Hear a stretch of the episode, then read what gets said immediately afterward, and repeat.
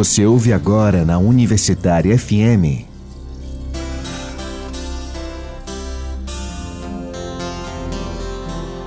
Terra Mãe. Terra. Terra. Realização Viés, Núcleo de Economia Política. Produção e apresentação Arthur Vigílios. Quem jamais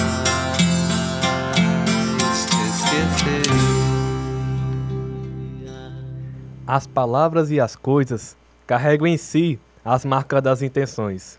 O daninho corre pelos lados de fora da cerca e as colheitas concebidas. Por um fato e outro, as coisas em si praticam encenações compulsórias. Quem, portanto, pronunciou pela primeira vez a palavra salário e disse: a partir de agora, valores são resultados de esforços. Quem, em ligeira aparência, dirigiu a palavra a outra pessoa e falou: Aqui está seu salário referente às costas cedidas, naquilo que por ontem sitiaram os avisos e martírios, disseram a cerca de cem pessoas. Vendam as horas e dias e, a, e foram vendidas, de tal modo que a coisa chicote deu lugar à palavra emprego.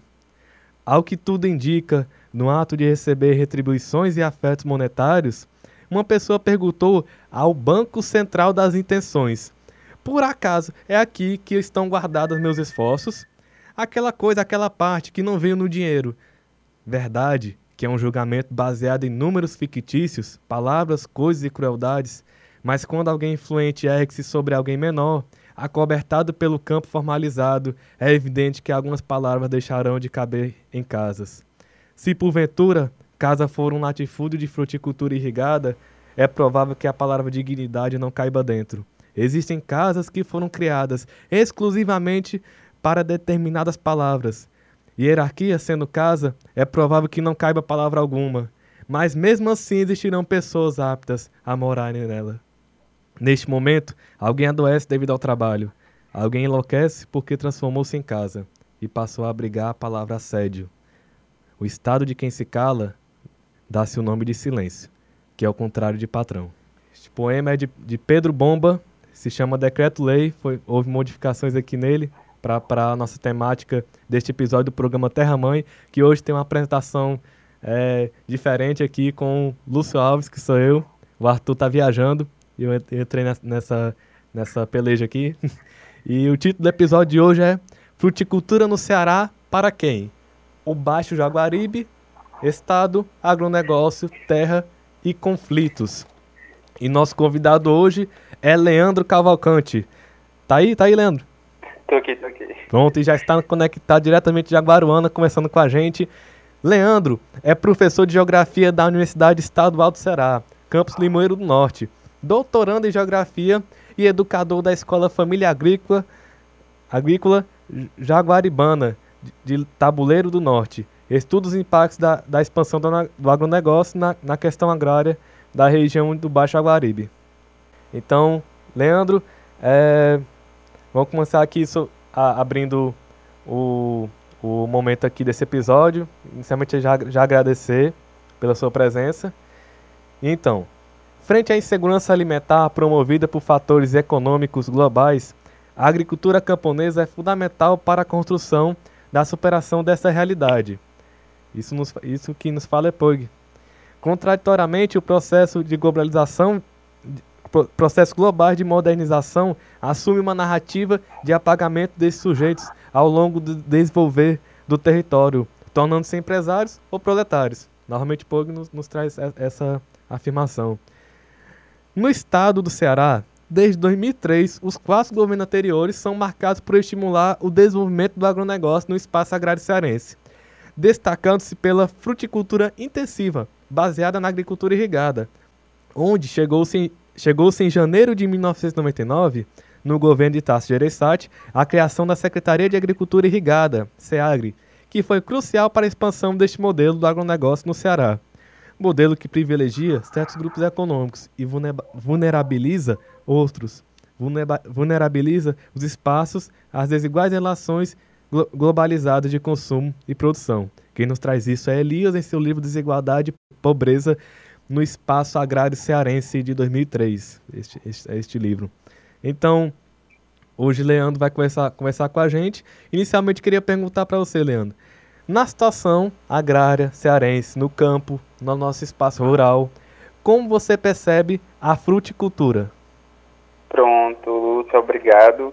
Agradeço ao convite da Rádio Universitária, saldo aos ouvintes da rádio que nos escutando nessa tarde. E para a gente falar um pouco sobre a fruticultura no Ceará, tem que entender que sempre existiu fruticultura no Ceará. Sempre teve pomares, os quintais com as fruteiras no, nos quintais. Isso é muito comum na história do Ceará. A gente tem que dif diferenciar a fruticultura, propriamente dita, do agronegócio da fruticultura. O agronegócio da fruticultura, sim, foi um projeto de desenvolvimento implantado pelo governo do estado no final dos anos 1990 e hoje tem-se o estado do Ceará como um dos maiores produtores e exportadores de frutas do Brasil, frutas irrigadas, e demarca de modo muito objetivo e muito direto a questão agrária no Ceará. Hoje a gente pode dividir a questão agrária a produção do espaço agrário no Ceará antes e depois da inserção do agronegócio da fruticultura. E o papel do Estado foi fundamental para a gente ter hoje esse agronegócio com grandes empresas, inclusive empresas multinacionais, empresas que ocupam é, 15 mil hectares, 20 mil hectares, como é o caso que a gente observa no Baixo Jaguaribe. E como você bem colocou, foi a partir do governo Sá Gereissati, com a criação da Secretaria de Agricultura Irrigada, a SEAGRE, em 99, que começa-se a planejar e a preparar o território do Ceará para receber essas empresas do agronegócio da fruticultura. Desde 1999 até hoje, 2019, passaram-se aí 20 anos, não é muito tempo, mas nesses 20 anos é, o estado do Ceará projetou-se mundialmente como um dos maiores produtores de frutas do país. Hoje, tem-se a ideia de que é o maior produtor de melão do mundo, um dos maiores produtores de melão, por conta de uma empresa que está instalada aqui no Ceará. E, e, segue todos os preceitos do agronegócio, como a gente vê também em outros locais. O agronegócio que pressupõe o latifúndio, não existe agronegócio sem latifúndio, então são grandes propriedades, brincando, chega a 10, 20, 15 mil hectares ocupados apenas por esse, esse tipo de produção baseado na monocultura, então você destrói toda uma diversidade, uma biodiversidade de plantas nativas da caatinga e de outros cultivos camponeses para plantar apenas frutas. Então tem é, extensas monoculturas de banana, extensas monoculturas de melão, de mamão, de melancia, que é o que mais tem no Ceará. Você tem o uso intensivo de produtos químicos, sejam os fertilizantes, sejam os agrotóxicos. Então o Ceará é um grande consumidor e também produtor de agrotóxicos, envenenando a água, o solo, os trabalhadores e os consumidores. E tem uma particularidade no caso do Ceará, que é o papel do Estado. Não existiria agronegócio hoje no Ceará, seja da fruticultura, seja de outros setores, se a gente tirar o Estado. O Estado foi o grande patrocinador, o grande financiador e é ainda hoje o grande sustentador do agronegócio no Ceará tudo começou com o governo Tarso Gereissati, mas todos os governadores que vieram depois do Tarso deram atenção muito especial ao agronegócio da fruticultura, o governo Lúcio Alcântara, o governo Cid Gomes e atualmente o governo Camilo Santana, são grandes financiadores e patrocinadores do agronegócio no Ceará. Acho que é mais ou menos por aí, e a gente pode conversar. Sim, interessante. Então, a gente percebe que o, o que vem sendo naturalizado né, no discurso, na realidade é uma, assim como tudo que, que nessa sociedade é uma construção e a, e a gente tem o Estado com, num papel principal, né, desta relação. Tem-se um discurso muito forte no Estado, na imprensa, principalmente os meios hegemônicos de comunicação no Ceará, como é o caso do Diário do Nordeste, as universidades como produtoras de conhecimento também para o grande capital, tendo como exemplo a própria UFC, o Centro de Ciências Agrárias, de que o Estado do Ceará é, tem uma vocação nacional, uma vocação natural para a fruticultura. E o lugar da fruticultura para se desenvolver é no Ceará. Só que esse é um discurso muito complicado porque a fruticultura demanda uma grande quantidade de água. Você não produz uma fruta é, que tem uma grande demanda por água, como é o caso do melão, da melancia e da banana, sem água. Então, o Estado criou esse, esse discurso de que o, o tem que se produzir fruta no Ceará, mas a gente está numa região de semiárido, um contexto de escassez hídrica muito grande, que não é o ideal para cultivo de fruta, mas foi esse cultivo que o Estado incentivou. E por que, que foi feito isso? Porque era o que o mercado externo estava precisando naquela época, no final dos anos 1990. Então viu-se uma demanda muito grande no mundo por consumo de frutas, ainda hoje essa demanda é muito forte por consumo de frutas e verduras, principalmente pelo boom do mercado verde, digamos assim, e aí passou-se a produzir fruta em larga escala no Ceará. Já se produzia fruta, mas a diferença agora foi a monocultura e foi o latifúndio para essa produção em larga escala de melão, de melancia, de mamão e de banana, principalmente. Sim, com certeza. E é, a gente encontra essa, essa discussão também na, na, quando a gente percebe a divisão do trabalho de acordo com as, com as regiões, né? Como no caso mais macro, né? No Brasil, uma vocação para a agricultura, né? Sendo que isso aí... Sim também tem, um, tem uma dimensão política inclusa, e, né? E, e aí, e... quando a gente olha, por exemplo, no supermercado, você pode ir para qualquer supermercado de Fortaleza, você vai encontrar melão. Aí eu faço um desafio até quem está escutando agora, ir no supermercado e veja e pergunte de onde é que veio esse melão. É quase 100% de certeza esse melão ter sido produzido na região do Baixo Jaguaribe. E é 100% de certeza ele ter sido produzido nessas condições que eu já falei, no latifúndio, na monocultura e com o uso de agrotóxicos. Então, antes da gente consumir, também trazendo essa questão da alimentação que você colocou no começo, a gente tem que se perguntar de onde é que está vindo essa fruta. Se você pegar essa fruta que está no supermercado, é uma grande chance dela ter vindo da Agrícola Famosa, que é a maior empresa hoje do agronegócio da fruticultura no Ceará. E a Agrícola Famosa, já entrando um pouquinho na questão fundiária, é uma empresa que ocupa 15 mil hectares aqui no estado e tem outros locais pelo Brasil chegando a 30, 40 mil hectares cultivados com melão, que é o melão que a gente come e nem na maioria das vezes a gente não sabe de onde é que veio e como é que está sendo produzido. Pronto. Então agora que você fala desse território, é, poderia trazer para os ouvintes uma é, localizar os ouvintes, né? Que provavelmente muita gente que vai estar estudando isso aqui é cearense, mas não quer dizer que todo mundo esteja percebendo bem onde é que é a região do Baixo Aguaribe. Então, se você pois é. puder é. localizar os ouvintes. O, o Baixo Aguaribe, se fala muito do Baixo Aguaribe, principalmente por conta da problemática do agronegócio. Hoje, no estado do Ceará, o agronegócio ele não se desenvolve, se territorializa no estado todo. E quando a gente olha para o agronegócio da fruticultura, mais especificamente, é em certos locais que ele acontece, que ele se territorializa com mais intensidade. E o Baixo Jaguaribe é o principal espaço de produção de frutas hoje no Ceará, está localizado na região leste do Ceará, pegando municípios como Limoeiro do Norte, Russas, Quixeré, Jaguaruana, Aracati, Capuí, que são os maiores produtores de frutas do estado. E foi nessa região onde o estado direcionou a maior parte dos investimentos e dos financiamentos. Se você olha quantos milhões de reais, bilhões de reais foram para a fruticultura, uma grande parte delas, desse montante, está no Baixo Jaguari. Onde é que o estado construiu as grandes obras hídricas, é, você observa uma concentração no Baixo Jaguaribe, né, o canal da integração, o canal do trabalhador, o próprio açude Castanhão. Você percebe também hoje uma grande concentração de empresas do agronegócio da fruticultura nessa região. Tem os dados do antigo Ministério do Trabalho que dão conta de que 50% das empresas de fruticultura hoje no Ceará estão no Baixo Jaguaribe, em apenas seis municípios.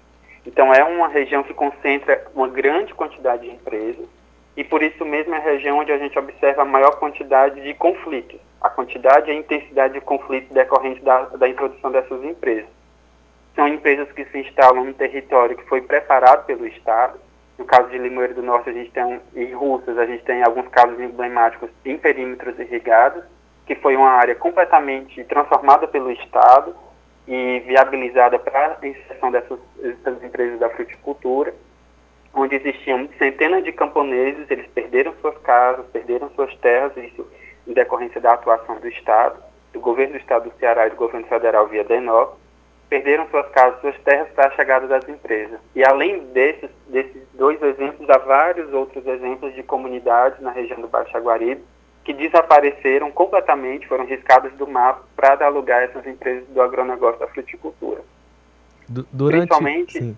Principalmente na Chapada da Podi, que é hoje o celeiro do agronegócio no Ceará, e é onde também mais se fala sobre essa Chapada da Podi, que é um, uma parte do território do Baixo Jaguaribe, onde tem uma grande concentração de empresas, onde tem uma questão, uma problemática hídrica muito grande, porque é uma região que sofre com a falta d'água, a população local, enquanto que as empresas têm água, tem uma concentração fundiária muito forte, exacerbada e tem um consumo de agrotóxicos que é hoje a principal problemática da região, porque tem muitos trabalhadores adoecidos, as comunidades adoecidas, o ambiente adoecido, e quanto mais as pessoas ficam doentes, mais se gasta água, mais se produz frutas e mais se exporta as frutas e mais a gente consome essas frutas que estão envenenadas com o veneno que é jogado na, na produção, mas também com o suor e o sangue dessa população que ali habitava e foi massacrado pelo agronegócio. Então você poderia definir melhor como é o processo de plantação da inserção dessas firmas, inclusive sua articulação estatal, como é que é esse processo, assim, né? Como é que a gente pode é, deixar isso nítido, né, para pessoas que estão ouvindo? Pronto. A gente, o marco, né, dos anos 1990 com a criação da SEAGRE, que depois se transformou em SDR e hoje é SDA. E o Estado viabilizou e viabiliza a inserção dessas empresas, principalmente com incentivos fiscais e isenção de impostos. Grande parte dessas empresas não pagam alguns impostos, como é o caso do ICMS, e o Estado não recolhe o ICMS para é uma medida de compensação para as empresas que instalarem no território. Algumas dessas empresas não pagam água, é, adquiriu terra a baixo custo, tem os trabalhadores formados nas escolas técnicas e profissionalizantes do Estado. Então, o Estado, o governo do Estado do Ceará, preparou esse território para chegar dessas empresas. E a grande maioria delas chega em áreas que já eram ocupadas por camponeses, principalmente camponeses sem terras, como casa de porteiros, meiros, parceiros, moradores de condição que viviam nessas terras, mas sem possuir a posse das terras, eram porteiros, eram sem terra, e que com a chegada dessas empresas eles são expulsos dessas terras, eles são obrigados a se deslocar para áreas periféricas da cidade, de Limoeiro do Norte, de Rússia, de Xeré, ou então para periferias, entre aspas, das próprias comunidades rurais, e eles perdem as terras, perdem as casas e depois se transformam em trabalhadores assalariados dessas firmas.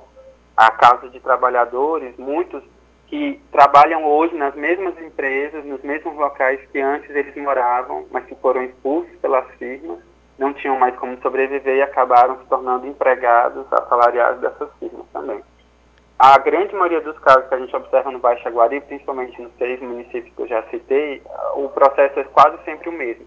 O Estado atrai essa empresa, ela se instala num território onde já existia toda uma população camponesa que é expulsa dessas terras, e depois volta para essa terra na condição de trabalhador assalariado.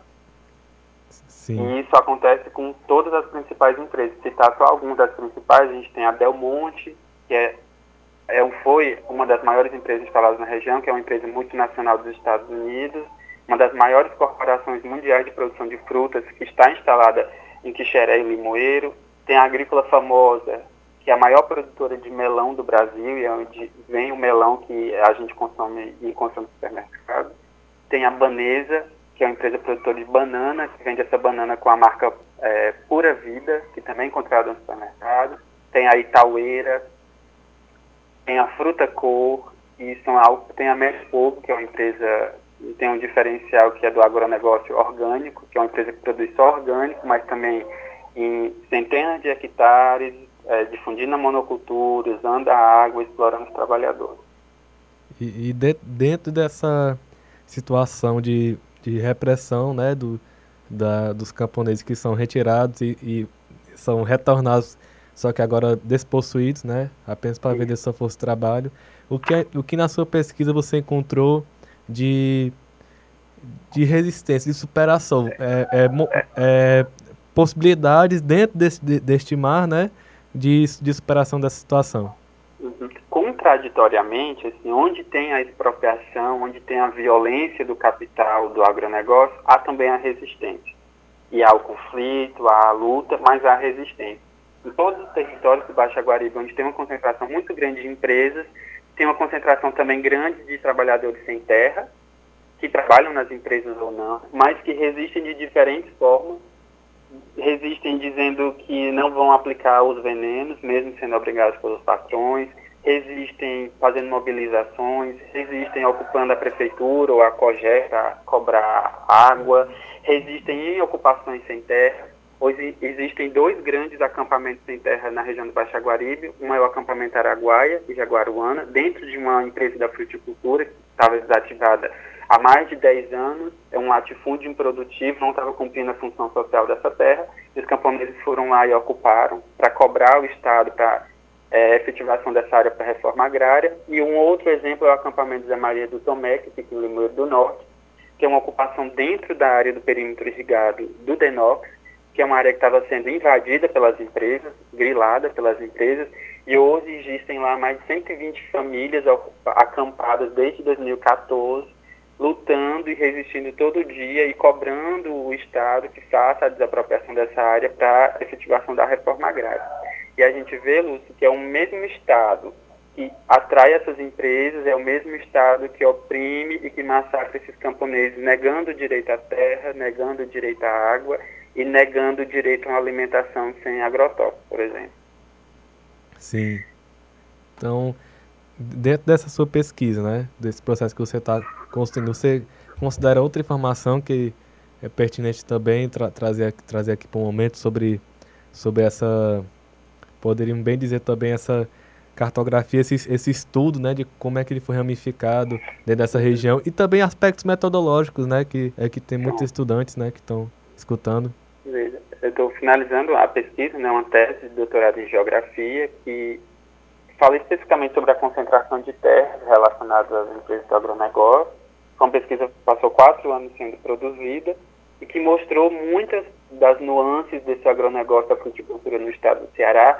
E aí, é, puxando um pouco até para quem está nos escutando, é importante a população urbana ter consciência desses processos que não adianta você ir no supermercado, onde quer que você vá, também nas feiras livres a produtos do agronegócio, e você se perguntar de onde é que está vindo essa fruta, de onde é que está vindo esse alimento e quais as condições ele é produzido.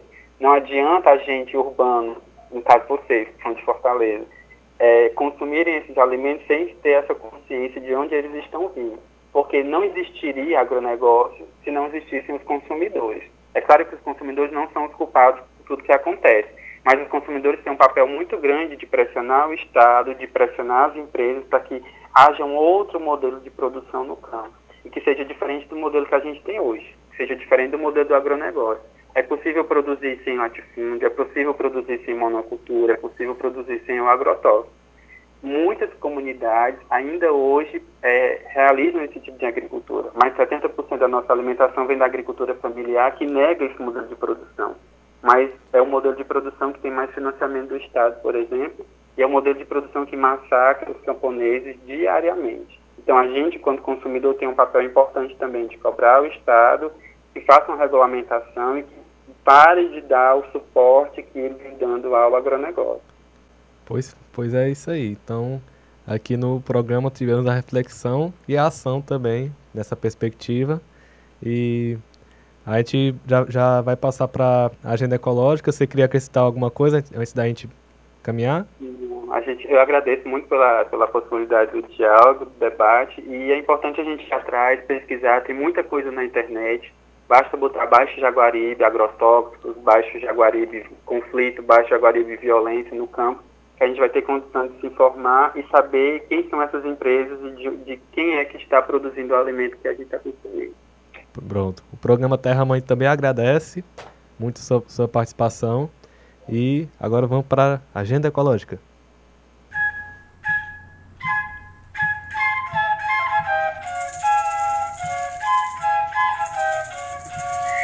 Agenda Ecológica.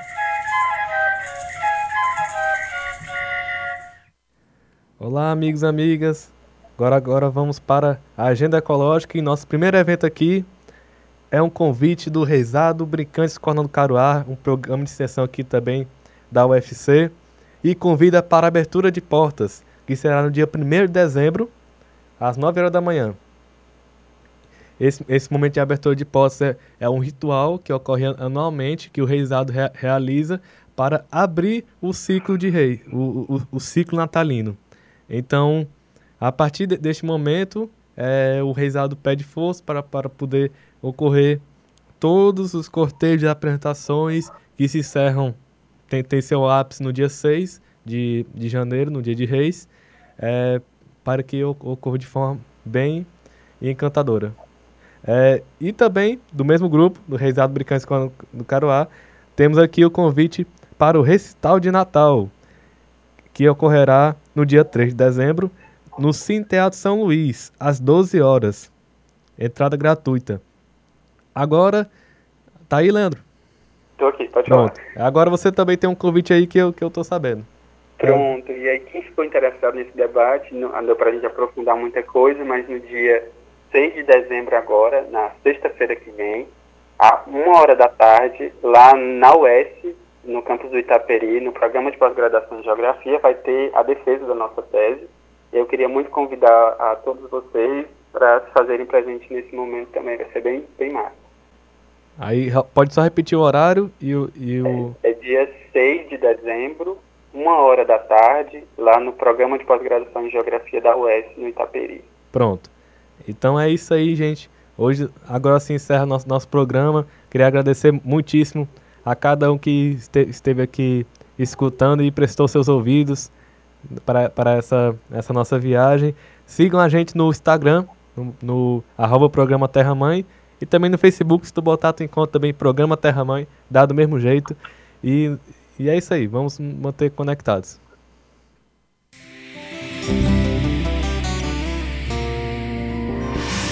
Você ouviu na Universitária FM.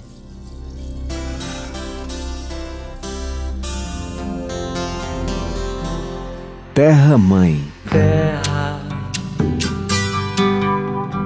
terra, Realização Viés, Núcleo de Economia Política. Produção e apresentação Arthur Vigílios. quem jamais